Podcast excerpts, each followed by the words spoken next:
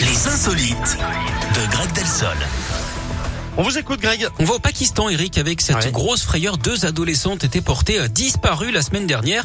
Évidemment, panique hein, dans les familles de ces deux filles de 13 et 14 ans. Finalement, si la vous nous en police... parlez, j'imagine que. ils ont été Évidemment, trouvés, on va ouais, en voilà. sourire. La police a mis la main sur leur journal intime qui évoquait leur projet.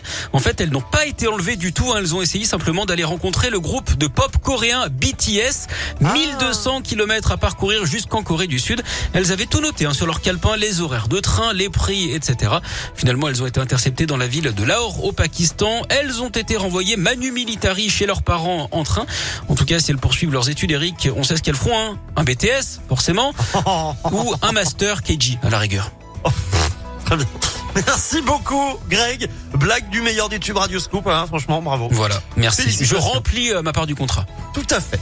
Vous êtes reconduit pour demain, ça vous va Chouette, oui. Bon, eh ben, J'en je suis vous souhaite ravi. Une belle journée, je vous dis à demain, À Greg. demain. La suite, c'est donc, comme promis, Katy Perry et Aimé Simone. Il y a aussi Zazie qui se prépare. Euh, Tout ça, ça sera